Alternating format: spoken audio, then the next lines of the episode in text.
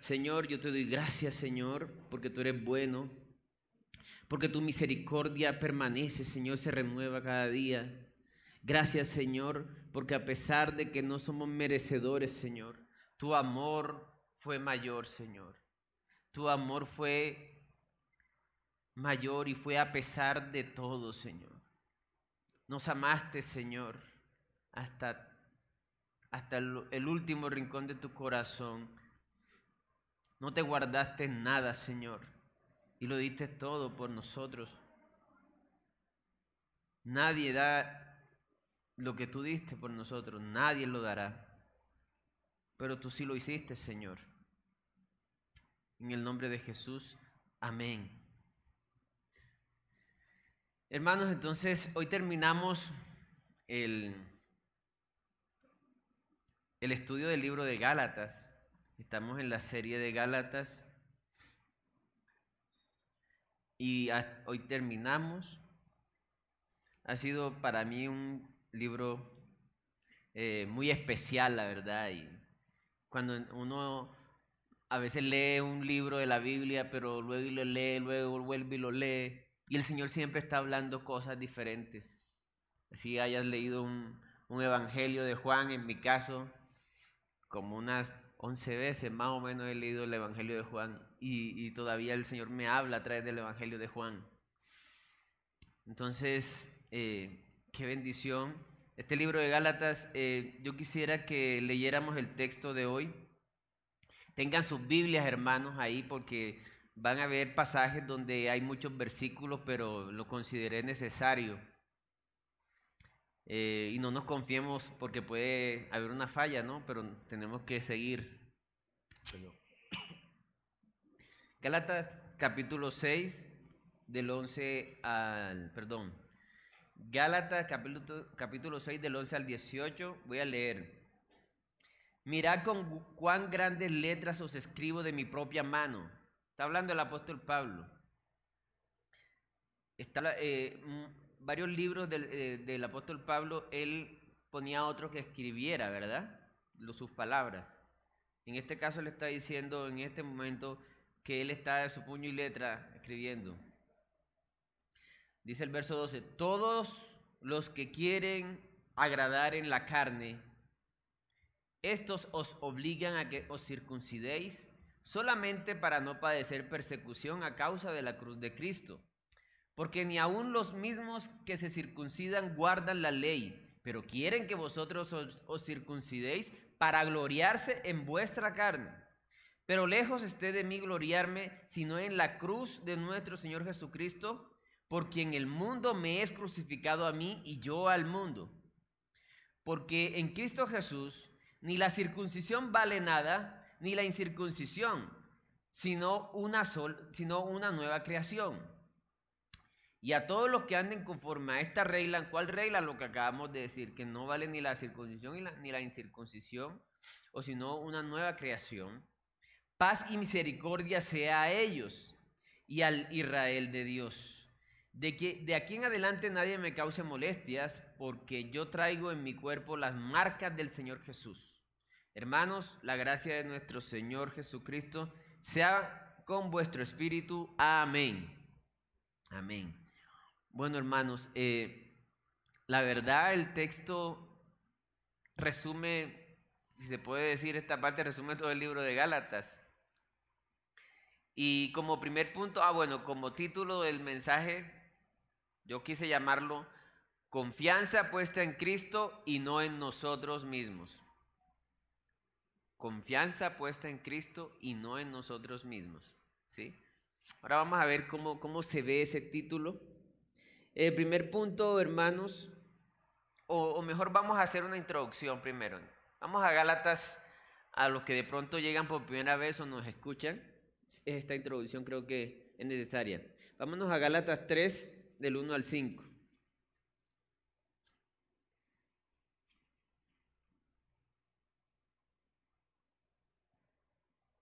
Dice así la palabra de Dios. Oh Gálatas insensatos, ¿quién os fascinó para que para no obedecer a la verdad?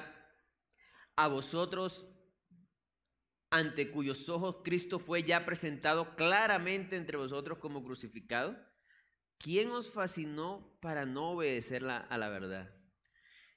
Esto solo quiero saber de vosotros. ¿Recibisteis el Espíritu por las obras de la ley o por el oír con fe? O sea, ustedes fueron salvos, recibieron el Espíritu Santo por su comportamiento o por el oír con fe. Está preguntando el apóstol Pablo. ¿Tan necios sois? Habiendo comenzado por el Espíritu, ¿ahora vais a acabar por la carne? ¿Mm? ¿Tantas cosas habéis padecido en vano? Si es que realmente fue en vano. Aquel pues que os suministra el Espíritu y hace maravillas entre vosotros, ¿lo hace por las obras de la ley o por el oír con fe? Y es interesante el término carne aquí, porque a veces nos limitamos a que eh, los pecados de la carne o las obras de la carne simplemente son actos eh, malos, ¿verdad? Y ya. Pero realmente el confiar en la carne tiene que ver con el confiar en tu propio corazón, en tus propias fuerzas, en tus propias ideas, en seguir tu propio camino y hacerlo a tu manera. Creo que esa frase resume eso. Pensarlo y hacerlo a tu manera. ¿Sí? Ahí mismo el texto lo dice. En el verso en el verso 2 y 3 dice, ¿recibiste, eh, ¿recibiste el Espíritu por las obras de la ley o por el oír con fe? ¿Tan necios sois? Eh, habiendo comenzado por el Espíritu, ahora vais a acabar por la carne.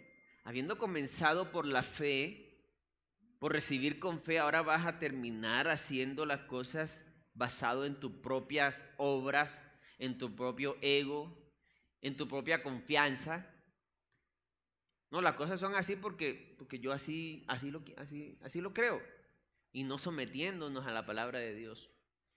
Entonces, eso como para introducir, como primer punto, hermanos, podemos ver en, el, en los versos del 11 al 12 de Gálatas 6, dice, mirad, cuán, mirad con cuán grandes letras os escribo de mi propia mano, todos los que quieren agradar en la carne todos los que quieren agradar en la carne, estos os obligan a que os circuncidéis solamente para no padecer persecución a causa de la cruz de Cristo.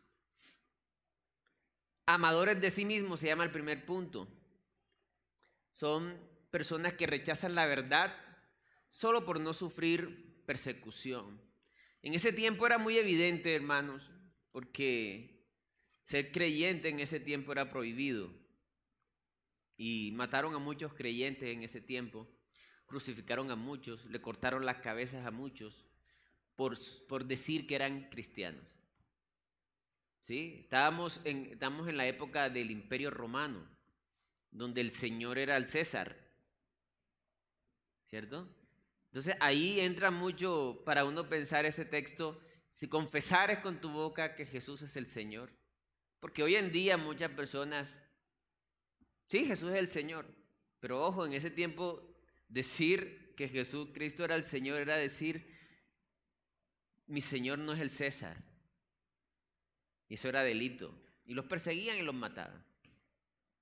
O sea, en, el, en ese tiempo el que realmente era creyente sabía que corría un riesgo de morir. Y que lo confesaba públicamente, como dice el mismo Señor Jesús, Niéguese a sí mismo, tome su cruz.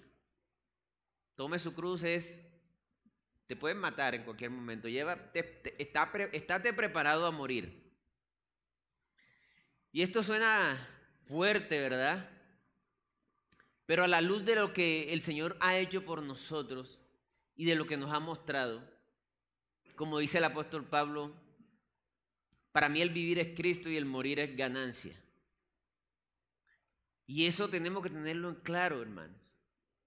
Hermanos, este, este mundo está, es pura tinieblas, de punta a punta.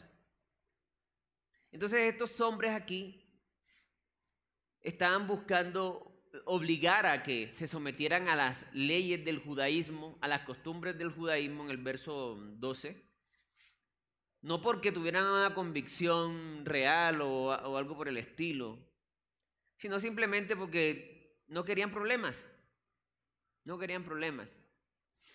Entonces, por eso dije, por eso puse la frase, rechazan la verdad solo para no sufrir persecución. miremos, ilustremos más un poco esta, esta situación. Me encantan las palabras del Señor Jesús porque el Señor Jesús hablaba de una manera sencilla pero profunda. Vámonos al libro de Lucas para que tengamos un poquito más luz sobre, sobre esto. Y creo que aquí empezamos a mirar cómo se ve este texto en nuestras vidas. Lucas capítulo 9, vamos a leer el verso 23 al 25. Dice eh, la palabra del Señor, del Señor, dice el Señor Jesús. Y decía a todos, si alguno quiere venir en pos de mí, niéguese a sí mismo. ¿Usted qué piensa que significa niéguese a sí mismo? Es, que tu enfoque no tiene que ser en ti mismo, sino en aquel que lo dio todo por ti. Porque a pesar de que somos pecadores y pecamos todos los días, hay alguien que pagó por mí. Y se puso en mi lugar. Así que negarse a nosotros mismos. A nosotros mismos. Dice, nieguese a sí mismo, tome su cruz cada día y sígame. Miren lo que dice el verso 24. Porque todo el que quiera salvar su vida, la perderá. Y todo el que pierda su vida por causa de mí, éste la salvará. Ay, si, yo le, si uno lee eso, ¿sabe que alguien, si alguien coge ese versículo, ¿sabe qué puede decir? Uy, o sea que hay, hay que matarse. Hermano, la palabra cuando fue escrita no fue, no, no, no fue escrita de a versículos. Los versículos entonces lo pusimos los, los seres humanos para ubicarnos mejor. Así que nunca lea un solo versículo. Entonces sigue. Ahora el 25 explica, ¿no? ¿A qué se refiere el Señor con el que quiera salvar su vida la perderá? Pues, 25, ¿qué aprovecha el hombre si gana todo el mundo y se destruye o se pierde a sí mismo? ¿De qué nos aprovecha? ¿Volvernos ricos? Tener todas las cosas que anhelamos, ganar todo lo que queramos, si se va a perder nuestra alma? ¿De qué nos aprovecha ser famosos, alcanzar todas nuestras metas, todos nuestros sueños? De eso se trata perder la vida. Que el enfoque no sea en ti. ¿Sabe que el Evangelio no se trata de nosotros? El Evangelio se trata de Cristo. Y esto lo vamos a mirar ahorita más detalladamente. Entonces, cuando el Señor habla de perder la vida, es eso, hermano. ¿Qué es lo que, de qué tiene sed nuestra alma? Esa pregunta nos ayuda. De ser los mejores profesionales, no digo que eso esté mal, pero no puede ser mi Dios eso. El Señor antes nos manda a ser excelentes y trabajadores, ¿verdad? Disciplinados.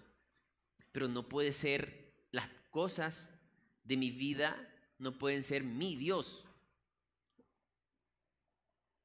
Entonces, de eso se trata. Vamos a mirar ahora eh, cómo se ve eso en nuestro día a día. Hermanos, cuando nosotros nos levantamos y cada, cada día que pasa, ¿qué nos motiva a nosotros? ¿Qué estamos pensando nosotros? ¿Será que a veces no podemos dormir por los problemas?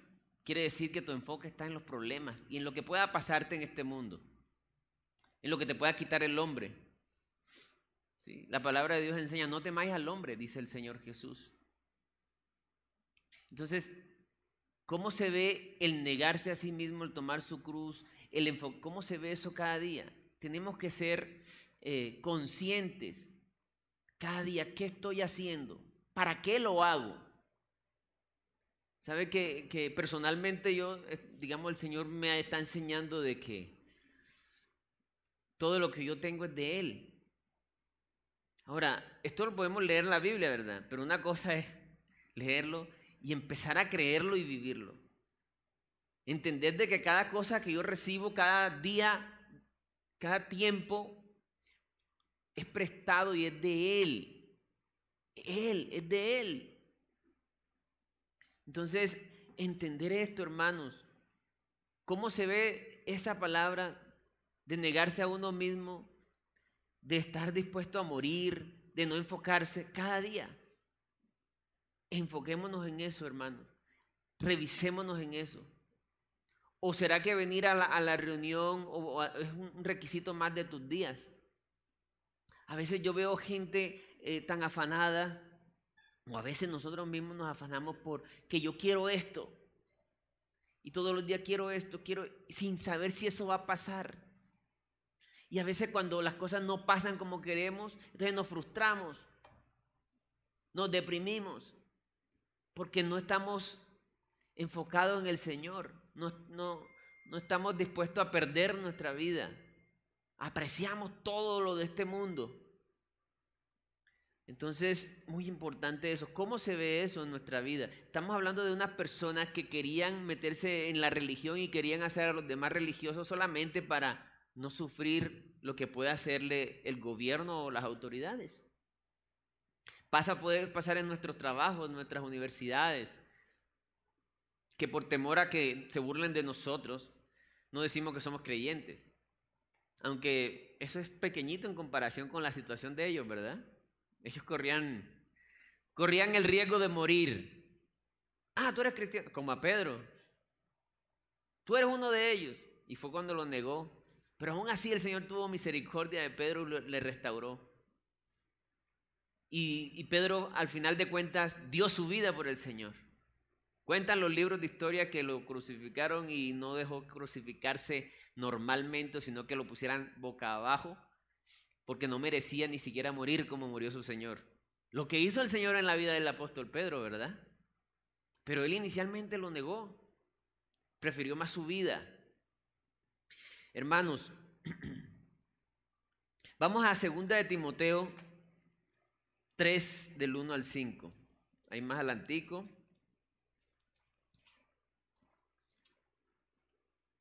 Segunda de Timoteo capítulo 3, del 1 al 5, dice, dice, también debes saber esto, le dice Pablo a, su discípulo de Timoteo, ¿verdad? Que en los potreros días vendrán tiempos peligrosos. Y quiero que tengan en mente esa palabra peligrosos. Porque si leemos el solo versículo, hasta ahí, uy, sí, va a haber muerte, nos va a perseguir, va a haber guerra. Pero ese peligrosos en los evangelios, en las cartas de Pablo, no se, no se refiere a que nos van a azotar, a que ellos los iban a encarcelar o a matar. ¿De qué peligro entonces está hablando el apóstol? Vamos a seguir leyendo.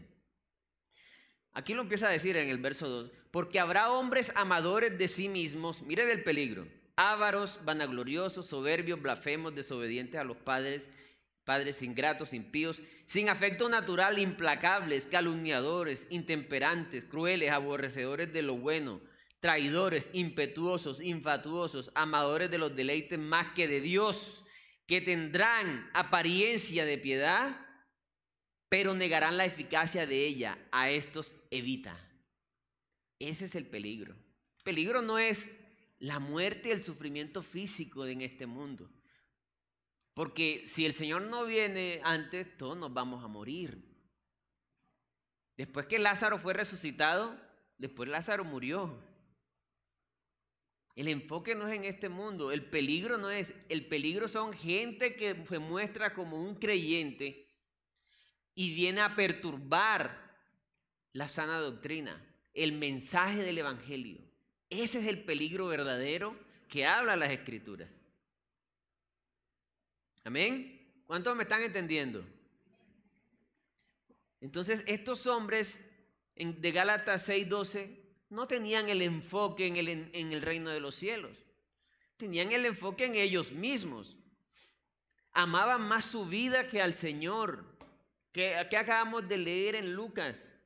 El que quiera ganar su vida la perderá. Ellos no querían que los molestaran. y preferían taparse los ojos para no ver la verdad. Eso pasa hoy, hermanos. Pasa hoy también cuando uno predica el Evangelio y el Evangelio, si, si hay algo que es lo que primero tiene que entender a la persona, es que su vida antes de conocer el Evangelio ha sido un fracaso total. Pero yo le digo a alguien así, y la mayoría de la gente, uy, espere, espere. O sea, tú me estás diciendo que yo he vivido una vida equivocada. Sí, tienes que creer eso. Que, tu corazón es completamente malo, no que de vez en cuando te equivocas. Es que eres digno de ir al infierno. Uy. ¿Qué era lo que así echaba para atrás a la gente? No, nosotros somos hijos de padre Abraham. Somos fariseos, somos religiosos. Como este nos dice que no. Eso es lo que a la gente no, rechaza. Y sabiendo la verdad, prefieren una comodidad a, un, tipo de creencia que más se les acomode. Vamos a, leer Filipenses. Eso es, antecito de, de Colosenses. Filipenses capítulo 3. Este texto muy importante, muy interesante acerca de ese punto. Eh, del 2 al 3, vamos a leerlo. Guardados de los perros, así lo llama Pablo con esas esa palabras fuertes, ¿no? Guardados de los malos obreros, guardados de los mutiladores del cuerpo de Cristo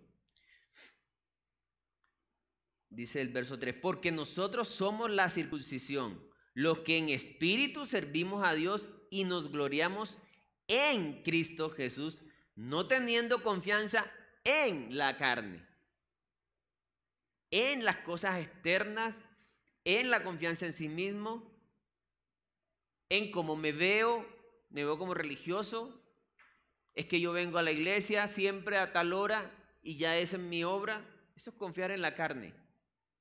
Eso es gloriarse en la carne. ¿Verdad? Entonces, vamos ahí mismo en Filipenses 18, 19. 3, 18 y 19. Ahí mismo. Dice, porque por ahí andan muchos, de los cuales os dije muchas veces y aún ahora lo digo llorando. Dice, miren lo fuerte de esto.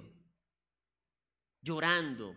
Pablo estaba muy triste por estas personas que son enemigos de la cruz de Cristo, el fin de los cuales será perdición, cuyo Dios es el vientre y cuya gloria es su vergüenza, que solo piensan en lo terrenal.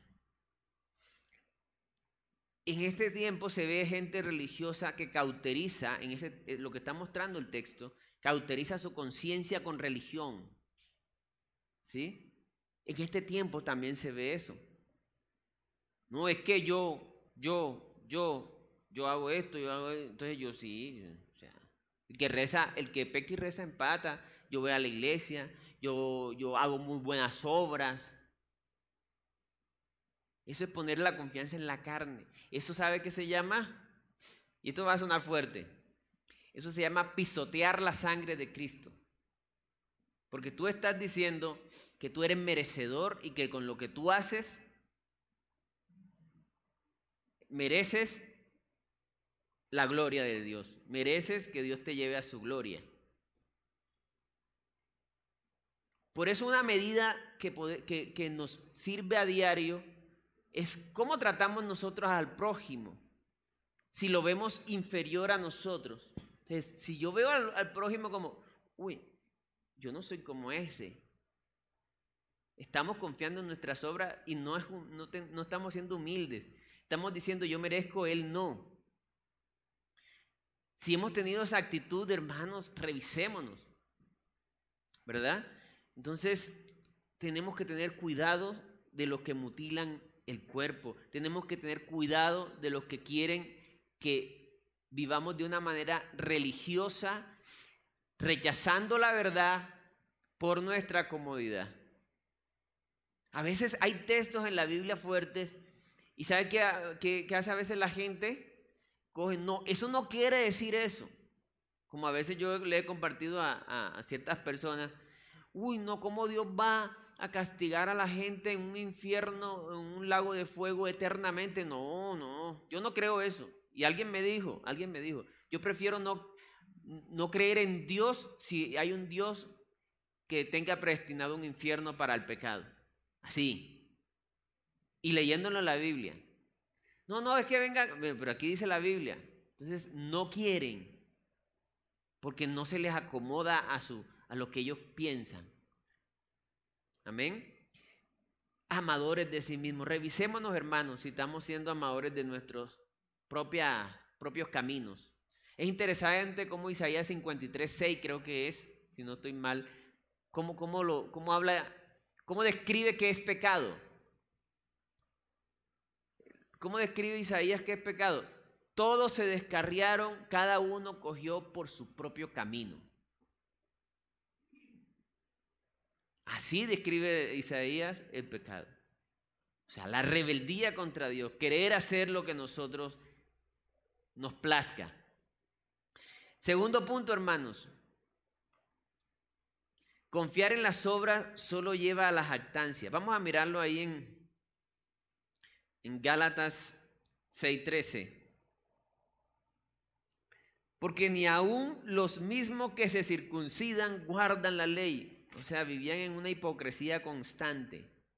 Pero quieren que vosotros os circuncidéis con un objetivo, gloriarse en vuestra carne. O sea, mira, yo hice que este se circuncidara. Este es mi discípulo. ¿Han escuchado eso? Hoy, hoy muchos, yo escucho muchos creyentes, es que yo tengo no sé cuántos discípulos. Como para que yo le diga, ay, felicitaciones, tú eres, eres mi héroe. Algo así, ¿no? Es que yo a mí me parece interesantísimo y una de las cosas que me impactó de la vida del apóstol Pedro es que el libro de Hechos habla de que Pedro y Juan, el Señor los usó por en muchas señales, inclusive la sombra de Pedro, dice la palabra, curaba a los enfermos. Imagínese eso. Cuando yo leo primera y segunda de Pedro, Nunca Pedro dice, es que yo cuando estaba con mi compañero Juan íbamos por Jerusalén íbamos sanando. Nunca. Porque él no se gloriaba, él sabía que no era él. Él estaba de gratis. Porque él había negado al Señor Jesús. Pero el Señor Jesús tuvo misericordia de él. Y, interesante cuando el apóstol Pedro empieza a dar instrucciones a los hermanos del exilio, a los que estaban siendo perseguidos para ser muertos por decir que eran creyentes, estos eran los exiliados, les estaba diciendo, les, decía instrucciones, yo anciano también como ustedes, se ponían el mismo nivel. Estamos hablando del apóstol Pedro, ¿verdad? Entonces, hay que tener cuidado, hermanos, de que todo lo que es confiar en las obras solo nos lleva a la jactancia. Es que yo hice no sé qué seminario, es que yo no... No, espere. ¿De qué se trata esto? Vamos a leer, aquí tengo varios textos, pero vamos a, no vamos a leerlos todos. Vamos a, a leer Mateo 15. ¿Cómo se ve eso? ¿Cómo lo decía el Señor Jesús? A ver. Mateo 15, del 1 al 11. Entonces se acercaron a Jesús ciertos escribas y fariseos de Jerusalén diciendo, ¿por qué tus discípulos quebrantan la tradición de los ancianos? ¿Por qué no se lavan las manos cuando comen pan? Respondiendo él les dijo, ¿por qué también vosotros quebrantáis el mandamiento de Dios por vuestra tradición? Porque Dios mandó diciendo, honra a tu padre y a tu madre y el que maldiga al padre o a la madre muera irremisiblemente. Pero vosotros decís, cualquiera que diga a su padre o a su madre, es mi ofrenda a Dios todo aquello con lo que con que pudiera ayudarte a ti. Ya no ha de, honrar a su padre o a su madre. Así habéis invalidado el mandamiento de Dios por vuestra por vuestra tradición. Hipócritas, bien profetizó de vosotros Isaías cuando dijo, este pueblo de labios me honra, mas su corazón está lejos de mí. Pues en vano me honran enseñando como doctrinas mandamientos de hombres. Y llamando y llamando así a la multitud les dijo, oíd y entended, no lo que entra en la boca contamina al hombre, mas lo que sale de la boca, esto contamina al hombre.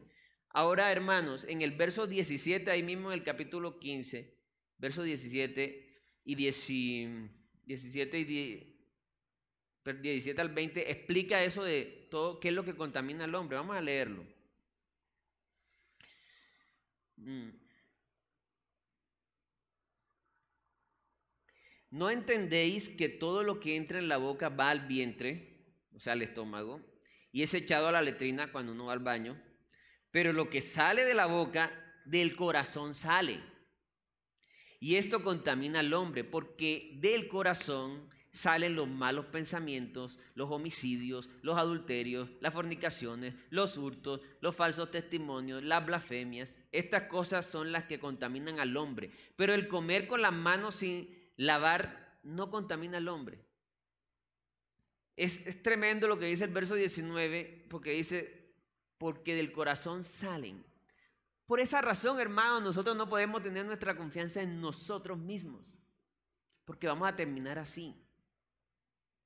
¿Sí? Entonces, cuando, cuando en Gálatas 5, 19, vamos ahí un momentico.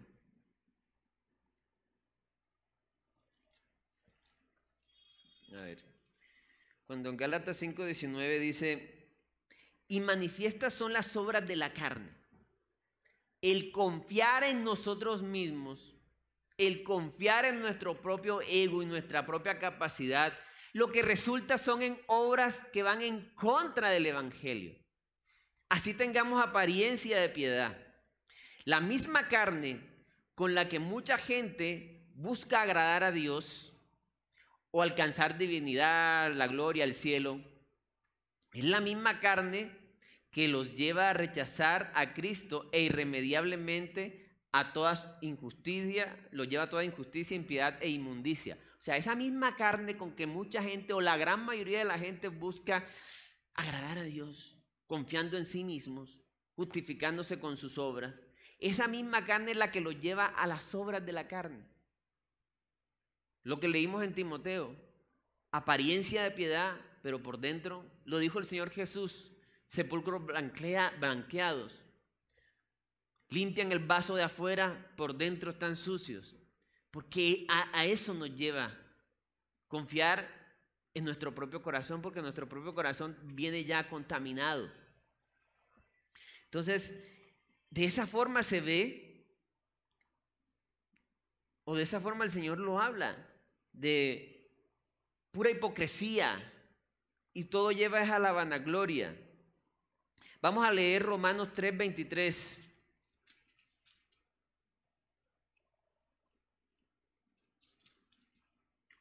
Romanos 3:23 dice, vamos a leerlo del 23, esto lo hemos leído mucho, pero quiero que lo leamos un poquito más para que entendamos otras cositas. Del 23 al 31. Dice, por cuanto todos pecaron y están destituidos de la gloria de Dios, todos, todos merecen el infierno, se lo estoy diciendo de otra forma. Destituir, si usted no está con la gloria de Dios, va a estar en el infierno. Siendo justificados gratuitamente, no a través de tus obras, no lo que hagas externamente, sino gratuitamente por su gracia, mediante la redención que es en Cristo Jesús, a quien Dios puso como propiciación por medio de la fe en su sangre para manifestar su justicia a causa de haber pasado por alto en su paciencia. Noten que todo es en su, él, no, no nosotros, en su, él siempre es así, en su paciencia los pecados pasados, con mira de manifestar en este tiempo su justicia, a fin de que él sea, él sea el justo y nosotros los otros justos. Dice así.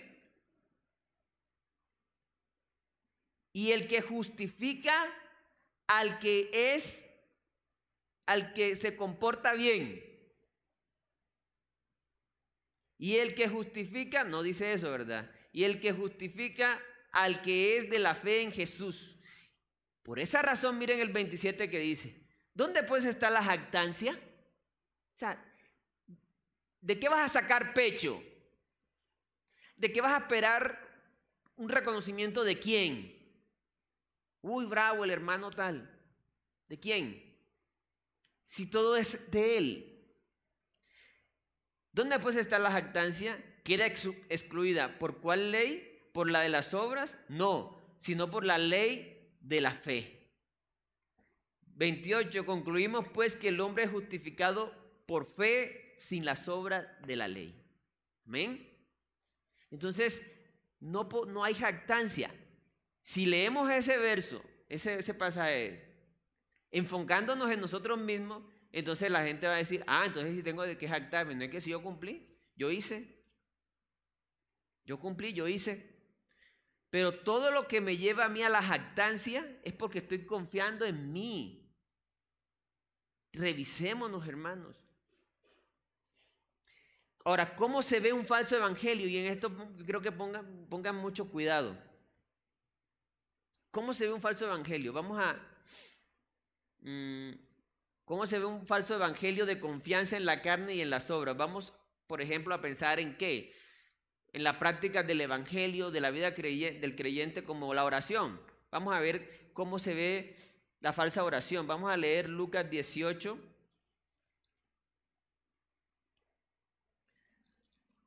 Lucas 18, 11 y 12.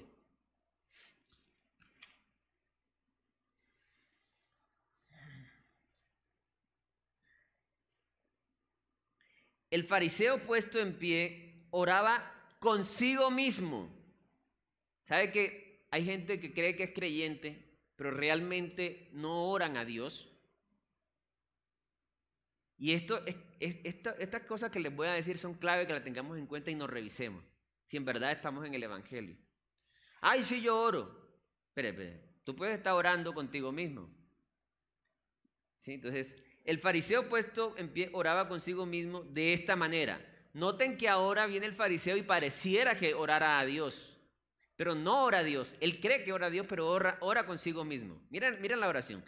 Dios, te doy gracias porque no soy como los otros hombres, ladrones, injustos, adúlteros, ni aun como este publicano. Aparentemente está orando al Señor, ¿verdad? Pero está orando consigo mismo. Entonces, ¿cómo se ve el confiar en las obras, un evangelio falso de obras, en la oración, ahí está. También lo podemos ver en Mateo. ¿Cómo se ve una falsa oración? ¿Aló? Vamos a mirar Mateo capítulo 6, del 5 al 7. Esta es bien conocida. A ver.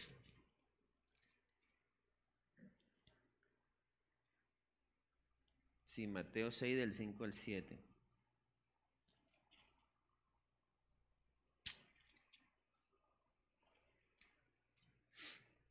Y cuando ores, no seas como los hipócritas. Porque ellos aman el orar en pie en las sinagogas y en las esquinas de las calles para ser vistos de los hombres. Este punto, hermano, se, se llama, que estamos hablando, confiar en las obras solo lleva la jactancia. Solo persigue eso. Dice el, verso 5. Y en las esquinas de la calle para ser vistos de los hombres. De cierto digo que ya tienen su recompensa. Mas tú, vamos a saber cómo, cómo es que hay que orar. Cuando ores, entra en tu aposento y cerrada la puerta, ora a tu Padre que está en secreto. Y tu Padre que ve en lo secreto, te recompensará en público. Eso, ¿qué denota eso? Una confianza en Dios y no en lo que el hombre me pueda dar. Ellos oraban en búsqueda de una alabanza. ¿Verdad? Entonces, así se ve una falsa oración. ¿Cómo se ve un falso ayuno? Ahí mismo en Mateo 6, 16. No, es que yo soy creyente porque yo ayuno. Bueno, vamos a mirar. Mateo 6:16 dice, al 18. Cuando ayunéis, no seáis austeros como los hipócritas, porque ellos demudan sus rostros para mostrar a los hombres que ayunan. De cierto os digo que ya tienen su recompensa. Amén. Dice, pero tú, pero tú cuando ayunes, unge tu cabeza y lava tu rostro para no mostrar a los hombres que ayunas, sino a tu Padre que está en secreto, y tu Padre que ve en lo secreto te recompensará en público. Siempre termina de esa forma porque me está diciendo, yo no necesito que me vean, porque yo confío en el Señor. No necesito que me estén viendo, ni que me estén alabando, ni que me estén felicitando, ni que me vean. Así se ve un falso ayuno. ¿Cómo se ve ese falso ayuno en nuestros días? Uy, hermano, llevo, llevo una semana ayunando. Tremendo, hermano. Y, nos vamos a la casa, así con el ego grande. El confiar en las obras irremediablemente termina en vanagloria. Es que yo vengo siempre temprano a la iglesia y ayudo siempre en audiovisuales o en mujeres. Es que yo vengo tempranito a, limpiar las, las sillas. Entonces, anunciando, ¿no? Anunciando todo lo que se hace. No, hermano. Estoy poniendo un ejemplo, no, no, no, le, estoy diciendo a nadie en específico. ¿Sí? Pero eso nos pasa. No tenemos que estar anunciando nada de eso.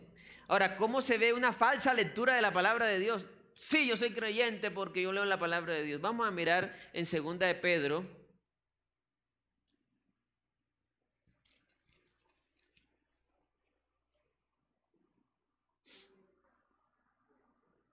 Segunda de Pedro 3 del 15 al 17.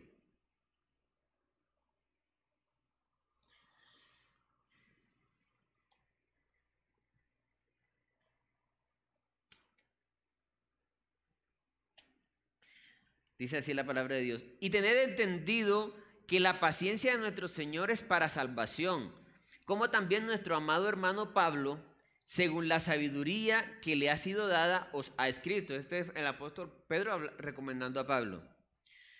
Casi en todas sus epístolas, hablando en ellas de estas cosas, entre las cuales hay algunos, algunas difíciles de entender, las cuales los indoctos e inconstantes, indoctos e inconstantes, tuercen, como también las otras escrituras, para su propia perdición.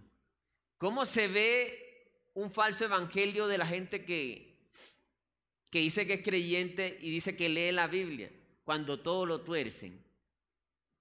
Cogen lo que les conviene. Entonces, si ellos quieren, por ejemplo, su, su, meta, aman tan, tanto su vida que ellos dicen, yo en su corazón, pues, no voy a estar contento hasta que tenga una casa en Ruitoque. Sí, porque el Señor, entonces buscan un créeme que lo encuentran en los versículos. Todo lo que dijeres será hecho por ti. Ah, ahí está, ya. Es tuerzo. No, es que tienes que comportarte bien, si no te vas a perder porque eh, eh, Dios te va a juzgar y eh, te va a medir según tus obras que te va a hacer salvo. Porque quieren enorgullecerse de sus obras. Y así se ve. Ahora, hermanos, el pecado viene del corazón y no de las cosas externas. ¿Verdad? A los fariseos, y hoy pasa también, les era más fácil apegarse a costumbres o a prácticas religiosas para autojustificarse delante de Dios que reconocer que eran ciegos y malos desde el corazón. Era más fácil para ellos. Ay, yo soy creyente porque voy a la iglesia, diezmo. Sí, hago esto, me visto así y hago lo otro. Me apego a las costumbres. Porque es más fácil de hacerlo que reconocer que hay un podrido corazón. Uy, no, espere tantico, yo estoy bien. Si no es que yo voy a la iglesia. Por eso era, por eso era que se pegaban tanto a las costumbres. Porque en ese tiempo el decir que se circuncidaban era decir, ya yo cumplo. estoy, estoy bien, estamos bien. Somos del pueblo de Dios porque tenemos la señal de Abraham. Ya somos del pueblo de Dios. Una forma de, autoengaño. Es más fácil que reconocer que son merecedores del infierno y han sido enemigos de Dios desde chiquitos. Lo que les decía al principio, hermanos, en su mayoría la que le, entra en reversa a la gente es que le diga tu vida ha sido un fracaso. Porque si no has, no has estado tu vida con Cristo, has vivido equivocadamente, poniendo los ojos en las cosas equivocadas toda tu vida. Has perdido treinta y pico años, veinte y pico años, quince años, yo qué sé, lo, de tu vida. Perdiditos. Uy, no. Pero no podemos hablar del pecado como errores que hay que corregir. Ay, yo voy caminando, me, tropiezo, pero yo soy buena gente. Esto yo lo he dicho muchas veces, ¿verdad? Porque es así, así se, así. Hoy en día el mundo habla del pecado así. Cuando, cuando yo, cuando he podido ir a una fundación de, de drogadicción, ¿qué te dicen ellos? No, es que yo he robado y he hecho eso, porque es que yo vengo de una situación, a mí el gobierno no me ha ayudado, mi, mi familia es disfuncional, y no sé qué, no sé qué. Entonces, créame que cuando ellos están atracando, ellos no están pensando que son mala gente, ellos están pensando que tú eres mala gente porque no les estás dando. Porque ellos deberían, yo merezco ayuda por la situación donde estoy, soy buena gente. Si cometí este homicidio, es que alguien tenía que hacerlo, además aquel algo, algo debía. Y yo necesito la plata porque el gobierno no me ayuda. Entonces, así es el ser humano. Yo soy buena gente y has cometido unas embarradas, trata de que no te metan preso, pero bueno, si tienes que pagar, paga. Pero tú eres buena gente. Solo son errores que has cometido. Eso es lo que dice el mundo del pecado. No hablan de la gravedad del pecado. Pero como, tú, como cuando uno lo confronta con la palabra y les dice, es que estás podrido desde adentro. Pues no con estas palabras, pero, pero entendiendo de que tienes una enfermedad en el corazón, que no eres capaz, no vas a ser capaz, que tienes maldad desde adentro, que el pecado no, no es lo que tú hagas, sino lo que sale de tu corazón. A veces cuando uno le predica a los niños, me encanta cuando uno le habla a los niños sobre el pecado, yo les digo, bueno, les voy a dar, y lo, he hecho también, les doy un vaso de leche. Ya los que me conocen saben qué, es lo que voy a decir. Entonces les doy un vasito de leche. Tómensela, listo. Luego busco, busco, salgo y busco un poquito de popó de, perro, un poquito. Y denme sus vasos y les voy a poner un poquito de popó. Toma tu te lo tomo. No, pero es un poquito, es un errorcito. Solamente tómatelo, toma la leche por el lado. No. ¿Y si lo saco? ¿Y si se lo saco? No. ¿Por qué? Te dice el niño, porque ya todo está contaminado. Así es el, corazón del hombre. Y estamos hablando de un poquito de pecado. Entonces, lo, lo justo es que seamos todos, vayamos todos directico al infierno. ¿Qué hizo el Señor? Una nueva creación. Obra de Cristo. Un nuevo vaso con nueva leche que Dios puede recibir. Por eso el Evangelio es el, el perfecto intercambio. Jesús se puso en mis zapatos y me hizo poner en sus zapatos para que el Padre me acepte como si aceptara a su Hijo no teniendo yo nada de qué gloriarme. Solo lo hizo Él. Ese es el Evangelio. No es confiar en nosotros mismos, hermanos. Amén. Y aquí tengo, ya nos quedamos cortos sin tiempo.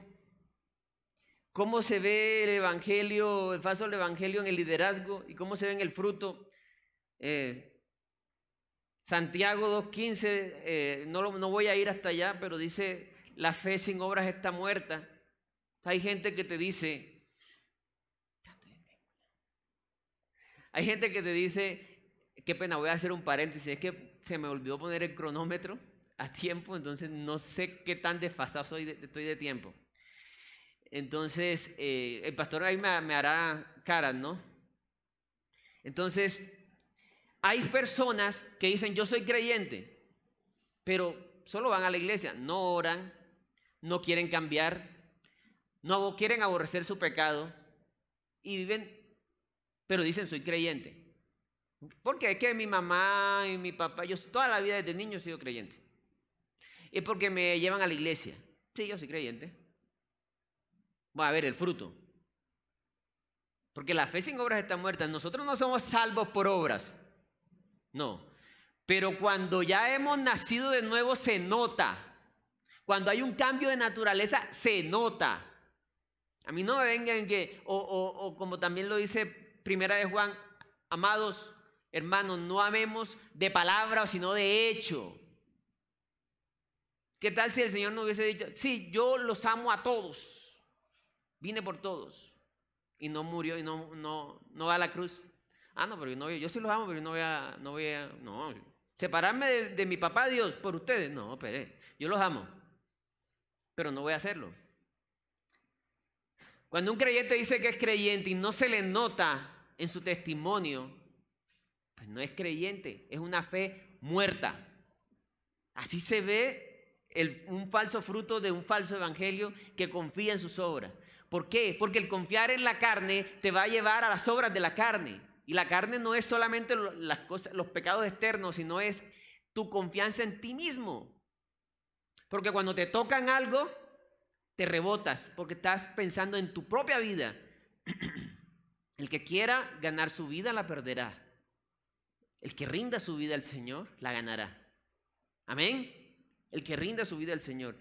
Tercer y último punto, no me voy a demorar. Debemos gloriarnos en Cristo y en su obra y no en nosotros mismos. Eso está en Gálatas 6, del verso 14 en adelante. Pero lejos esté de mí gloriarme sino en la cruz de nuestro Señor Jesucristo, por quien el mundo me es crucificado a mí, yo al mundo. Porque en Cristo Jesús ni la circuncisión vale nada, ni la incircuncisión, sino una nueva creación. Y a todos los que anden conforme a esta regla, paz y misericordia sea a ellos y al Israel de Dios. De aquí en adelante nadie me cause molestias, porque yo traigo en mi cuerpo las marcas del Señor Jesús. Hermanos, la gracia del, Señor, de nuestro Señor Jesucristo sea con vuestro espíritu. Amén. Pero lejos, dice el apóstol Pablo, lejos esté de mí gloriarme, sino en la cruz de nuestro Señor Jesucristo. Vamos a mirar, hermanos, Primera de Corintios, capítulo 1. Aquí hay una lectura extensa. Voy a leerlo rápido. Entonces espero que me sigan. Y voy a comenzar primero con el último verso de ese primera de Corintios, del 18 al 31. Dice ese verso 31, para que, como está escrito, el que se gloría, gloríese en, el Señor. Ahora, ¿por qué voy a hacer la lectura? Para entender de qué se trata gloriarse en Cristo. Una vez vinieron aquí unas personas, y de eso hablábamos ayer con el pastor, que venían de un falso evangelio que era el evangelio del sufrimiento. Nosotros lo llamamos así, que ellos nos decían, pero a ustedes ya lo han, los han abofeteado la policía y los han, los han levantado a pata y los han metido en la cárcel. A mí sí. Y cuando se predicaba la palabra interrumpían. Y yo en un momento le dije al muchacho, oye, pero ni el Señor Jesús hacía eso. El Señor Jesús dejaba que, los demás expusieran sus argumentos. Y tú interrumpes. O sea, porque yo lo que te veo es que te, te enalteces y te pones que tú eres el esto, tú eres el, te estás gloriando. Sí, porque la palabra dice que el que se gloria, glorice en Cristo. Entonces, interpretando mal ese versículo. Ahora, ¿qué es gloriarse en Cristo? Gloriarse en Cristo es, hay que gloriarse en lo que hizo Cristo por nosotros y por el mundo. Voy a, usar un ejemplo. Eh, hay personas que se jóvenes que se glorían en un equipo de fútbol. No por lo que ellos hacen, sino que, uy, si soy hincha del Barcelona, si vieron al Barça, uy, vieron al Barça. Nunca se menciona a él, ¿verdad? Y, jugó, y Messi, bueno, ya Messi no está ahí, y no sé, que esto, que lo otro. Se está gloriando en lo de otro. También pasa con los niños. Cuando ven una, una caricatura con unos superhéroes, y se glorían es en lo, uy, sí viste cómo, cómo el hombre increíble hizo eso. No, están sorprendidos y gloriándose en lo de otro. Entonces, gloriarse en Cristo es gloriarse en lo que el Señor hizo. Amén. No como equivocadamente se piensa que es gloriarme yo y usar a Cristo para gloriarme yo. ¿Cómo se ve esto a veces en, líderes cristianos o religiosos? Yo he escuchado esta frase, uy hermano, imagínate que fuimos al parque y evangelizamos, al parque San Pío, y evangelizamos y se convirtieron no sé cuántas personas. Y, yo hice esto, y yo hice lo otro, y yo no sé qué, porque yo no sé qué, y fui hasta allá, y Y en lo último, de, para cauterizar su conciencia, dice, para la gloria de Dios. ¿Han escuchado eso? ¿Verdad? Ahora, les pongo el ejemplo. El hombre que dice la Biblia que su sombra, su sombra sanaba enfermos, nunca de su boca dijo que él sanaba enfermos. Estamos hablando del apóstol Pedro. Nunca. Porque, porque no es lícito que nos gloriemos a nosotros mismos. Si alguien habla, que hable otro. Pero no nosotros.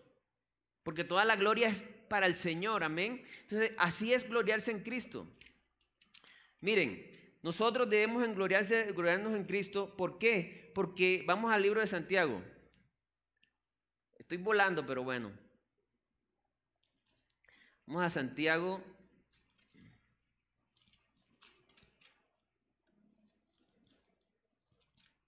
Santiago capítulo 1, verso 18.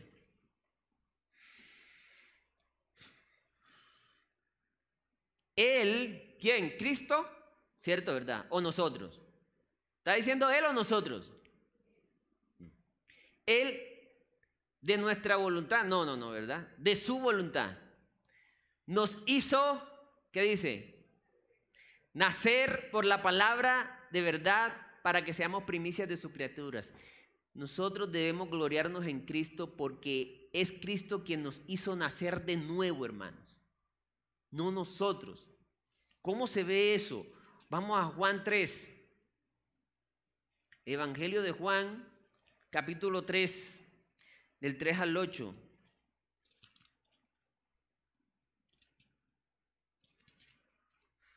Dice así la palabra de Dios. Respondió, Jesús a Nicodemo y le dijo, de cierto, de cierto te digo que el que no naciere de nuevo no puede ver el reino de Dios. Nicodemo le dijo, ¿cómo puede un hombre nacer siendo viejo? Pues puede acaso entrar por segunda vez en el vientre de su madre y nacer. Si se fijan siempre el enfoque de los fariseos es terrenal. Respondió Jesús, de cierto, de cierto te digo que el que no naciere de agua y del Espíritu no puede entrar en el reino de Dios. Lo que es nacido de la carne, carne es, y lo que es nacido del Espíritu, Espíritu es. No te maravilles de que te dije, o si es necesario nacer de nuevo. Miren el verso 8. El viento sopla de donde quiere y oye su sonido, mas ni sabes de dónde viene ni a dónde va. Así es todo aquel que es nacido del Espíritu. En otras palabras, el nuevo nacimiento no lo controla el creyente. Por lo tanto, hay que gloriarse en Cristo. El nuevo nacimiento viene cuando abrimos el corazón y aceptamos la palabra de Dios, aceptamos las buenas nuevas. Ahí el Señor hace el milagro del nuevo nacimiento. ¿Qué es eso del viento? Que no lo controlas. ¿Qué dice el mundo? Tú, con tu mente, con tu, con tu pensamiento, con tu, el libro del secreto, visualiza, visualiza, visualiza, visualiza y vas a nacer de nuevo. Eso te dice el mundo. La palabra de Dios te dice, no, solo cree y el Señor hace la obra. Entonces no tenemos por qué gloriarnos, perdón, para gloriarnos en Cristo, ¿por qué? Porque Él hizo que naciéramos de nuevo porque Él nos libró de la muerte que trae confiar en la carne, hermanos. ¿Qué dice el, libro de Romanos? Este es el último texto, hermanos. Romanos 7, 5 al 6. 7 del 5 al 6 dice, porque mientras estamos en la carne, o sea, confiando en nuestro propio poder, las pasiones pecaminosas que eran por la ley obraban en nuestros miembros llevando fruto para muerte. Pero ahora estamos libres de la ley por haber muerto para aquella que, en que estábamos sujetos. De modo que sirvamos bajo el régimen nuevo del Espíritu y no bajo el régimen viejo de la letra. Entonces, hay que gloriarnos en Cristo porque ahora dependemos de Él y no de nosotros mismos. Eh, eh, hay muchos textos que nos podemos usar, que podemos usar para gloriarnos en Cristo. Pongo un ejemplo. Juan 10, 27. Este me encanta. Queremos gloriarnos. Queremos decir, wow, tremendo lo que hizo el Señor. Gloriémonos en Cristo. Juan 10, 27. Dice, del 27 al 30. Mis ovejas oyen mi voz y yo las conozco y me siguen. Y yo les doy vida eterna y no perecerán jamás. Miren lo que dice. Esto, cuando yo leo esto, yo, yo me glorío en Cristo. Dice, ni nadie las arrebatará de mi mano. Mi Padre que me las dio es mayor que todos y nadie las puede arrebatar de la mano de mi Padre. ¡Wow! Estoy seguro en las manos de Él. ¿Quién me va a mí a apartar del amor de Cristo? Nadie. Esto es tremendo. No hay nada. Porque estoy en su mano. Y dice, nadie me la arrebata de mi mano. A mí me lleva a glorificar al Señor eso. Hay muchos textos que pueden, eh, Salmo 91, el que habita a la sombra del Altísimo morará bajo la sombra del Omnipotente. Ahí lo, ahí lo dije como enredado. El que habita bajo el abrigo del Altísimo eh, morará bajo la sombra del Omnipotente. Wow. O sea, el que está bajo, el que se humilla delante de la santidad del Señor, de, lo, de lo, sublime de Él, morará bajo la sombra del... ¡Wow! Entonces, hay muchos textos, hermanos. Aquí tengo muchos, pero ya se me acabó el tiempo. En que debemos de gloriarnos en el Señor. El Señor lo dio todo por nosotros. Todo. O sea, Él no se quedó con nada. Y lo hizo por pecadores, ¿no? Él dio su tiempo, su vida, su relación con el Padre. Todo lo que tenía Jesús lo entregó. Porque a veces vemos una muerte en la cruz, pero ahí Él entregó su honra Cristo no murió con un trapito, Cristo murió desnudo. Porque la idea de la crucifixión era que la gente pasara y se burlara. Porque la muerte normal, la pena de muerte normal era la decapitación por los romanos o la lapidación por los judíos. Pero cuando ellos querían, los romanos querían dar un ejemplo y que todo el mundo se burlara y si fuera una muerte lenta y todo el mundo lo señalara, lo ponían en un lugar alto y lo, colgaban como un animal. El Señor dio todo, dio su honra, dio su relación con el Padre por amor a nosotros. Por eso es que nosotros tenemos que rendir la vida a Él, porque Él lo dio todo por nosotros. Amén. Y si tú crees esto, si tú entiendes que a pesar de que eres merecedor del infierno, con solo aceptar eso, que tienes esa enfermedad que se llama pecado, y creer que la obra de Cristo es suficiente para pagar por todos esos pecados y recibirte, que Dios te reciba como su hijo, entonces tú tienes vida eterna y empieza el nuevo nacimiento en tu vida. Amén. Vamos a orar. Señor, te doy gracias por esta tu palabra. Yo te pido, Señor, que sea tu Espíritu Santo convenciéndonos, Señor, para creer tu palabra completamente, Señor, para rendir nuestras vidas a ti, Señor, para hacer luz en medio de un mundo lleno de oscuridad, para poner nuestros ojos en ti, Señor, para tener sed de ti y no de las cosas que el mundo me ofrece, para entender que todo lo que hay en el mundo se acaba, trabajo, vida, salud, se acabará, pero tú permaneces para siempre, para entender que nadie va a dar tanto como tú diste por mí, Señor. Gracias, Señor. Ayúdanos, Señor, a parecernos más a ti cada día. En el nombre de Jesús. Amén.